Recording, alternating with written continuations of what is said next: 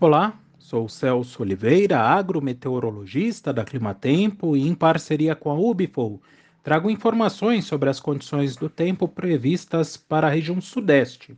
Hoje é dia 10 de maio de 2022 e a partir do próximo fim de semana, a partir do sábado, teremos chuva mais frequente sobre a região, mas não há uma previsão de grande aumento da umidade do solo.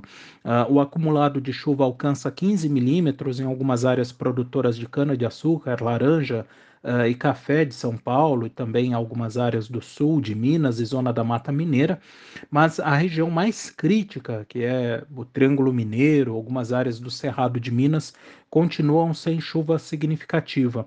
E além disso, tem previsão de frio. Semana que vem a temperatura despenca no centro-sul do Brasil e há expectativa de mínimas podendo chegar aos 2 graus na região de Itapeva.